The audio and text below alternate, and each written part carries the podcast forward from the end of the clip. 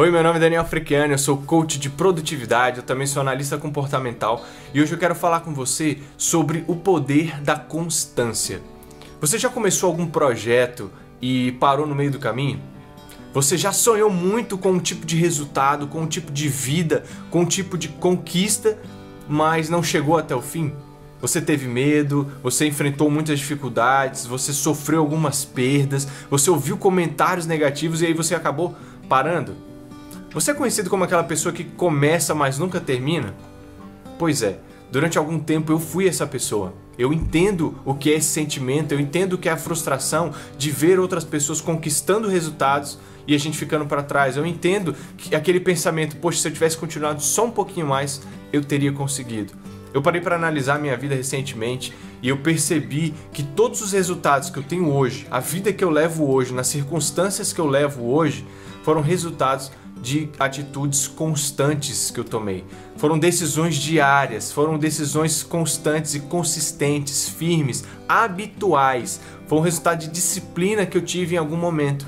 E as coisas que eu não tenho, a vida que eu não levo, é com certeza só porque eu não tive a constância de seguir alguns caminhos. E eu quero propor essa reflexão para você. Quais os caminhos que você não trilhou, que você não terminou por causa da inconstância? E para ilustrar como a persistência, a constância vale a pena, eu quero te contar a história verdadeira da videira da minha avó. Minha avó tinha um canteiro em casa, um, uma espécie de horta, sei lá, um espaço em que ela plantava algumas coisas que ela gostava. Certo dia ela decidiu que queria, porque queria ter uma videira em casa, ver os cachos de uva, ver, experimentar, tirar uma uvazinha do cacho ali direto e comer. E ela pediu para os filhos, para os netos, uma força. Falou: Olha, eu quero, arruma uma muda aí para mim, é, para eu plantar aqui, porque eu vou cuidar e eu quero essa videira. Beleza. Arrumaram a muda, plantamos, é, o pessoal plantou lá a muda, e todo dia minha avó regava essa videira, regava essa mudinha. E aí, quando ela não podia, ela pedia para alguém fazer, por favor, rega lá para mim, cuida da minha uva. E a gente cuidando, cuidando, jogando água. E a videira começou a crescer, e ela começou a aparecer algumas folhas verdes, as gavinhas, que são espécies de garras que, que a videira tem. E ela foi crescendo, crescendo. Minha avó foi começando a amarrar elas ali perto de outras coisas para apoiar aquele crescimento bonito da videira. E minha avó estava muito empolgada, e ela teve a visão clara de como era seria aquela videira. E chegou um momento em que se esperava que desse alguns cachos, que nascessem as uvas para a gente experimentar e nada.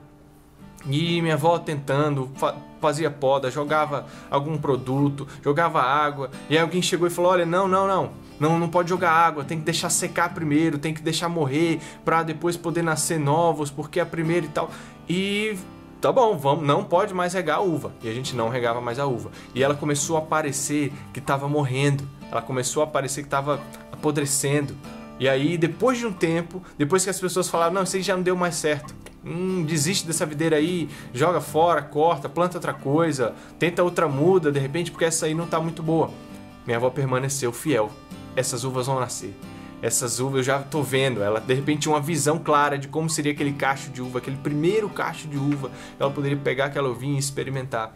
Não, não desiste, não pode molhar e a planta ficou com aspecto ali de morta mesmo, seco, os galhos secos. E depois ele voltou, ele começou a ficar verde de novo, começou a produzir e ainda assim não havia nascido nenhuma uva, nada.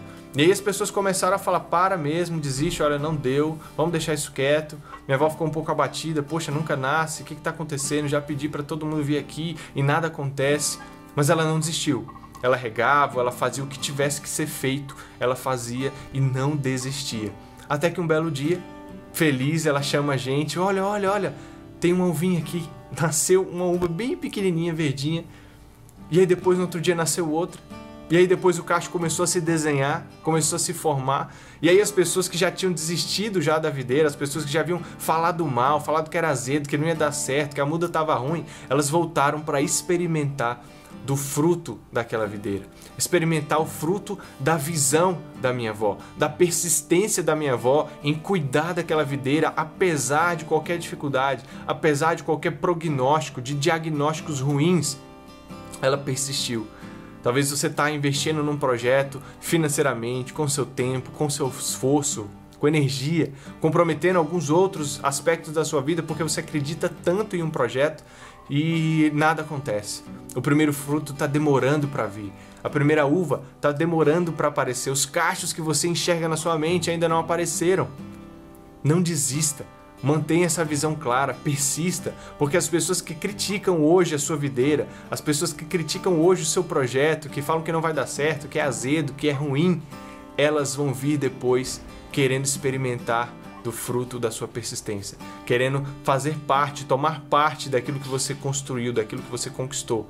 Mas melhor ainda é você poder olhar e ver aquela primeira ovinha se formando e depois ver o primeiro cacho se formando e você ter o prazer de colher aquela fruta, de saborear aquilo que é fruto, é resultado, é consequência do seu esforço, da sua coragem em acreditar, da sua coragem em persistir.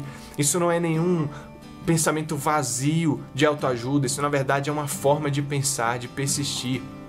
Pensa bem, quantas pessoas de sucesso que você conhece são famosas ou têm sucesso porque desistiram? Contrário, né? Se elas têm sucesso é porque elas persistiram, é porque alguma coisa na mente delas fez com que elas continuassem. Michael Jordan, um dos grandes, se não o maior jogador de basquete do mundo, ele tinha resultado incrível na quadra, mas é porque no treino ele não desistia. Ele arremessava, arremessava, arremessava, arremessava, arremessava, para que quando ele chegasse na hora de apresentar no palco, no, no palco dele, ele pudesse entregar o melhor. Nos bastidores, ele trabalhava duro. Nos bastidores, ele suava sangue. Nos bastidores, ele chorava para que chegasse no palco e ele tivesse a melhor performance possível. Às vezes você está no momento de bastidor, às vezes você está no momento de preparação, de treino, de, de, de regar a videira e você está se comparando com pessoas que estão no palco, com pessoas que já cumpriram grande parte do caminho que você está percorrendo. Talvez você está comparando a sua videira com grandes cachos de uva de videira de uma outra pessoa. O seu jogo, o seu jogo no palco, o seu resultado, ele tem tudo a ver com o que você faz no bastidor. E se você está no bastidor hoje, não compara o seu bastidor com o palco de outra pessoa. Construa constantemente o seu, o seu fruto hoje. Construa o seu trabalho hoje, o seu esforço hoje, para que quando você subir no palco, as pessoas te aplaudam pela sua persistência, pela sua visão, pelo resultado que você conquistou lá atrás sem ninguém ver. Para conquistar aquilo que ninguém viu, seu progresso diário que ninguém percebeu, ele está lá e ele vai ser visto e aplaudido no palco. Ou você vai poder colher o fruto do seu penoso trabalho. Esse foi meu vídeo, foi um prazer falar com você, eu te vejo no próximo.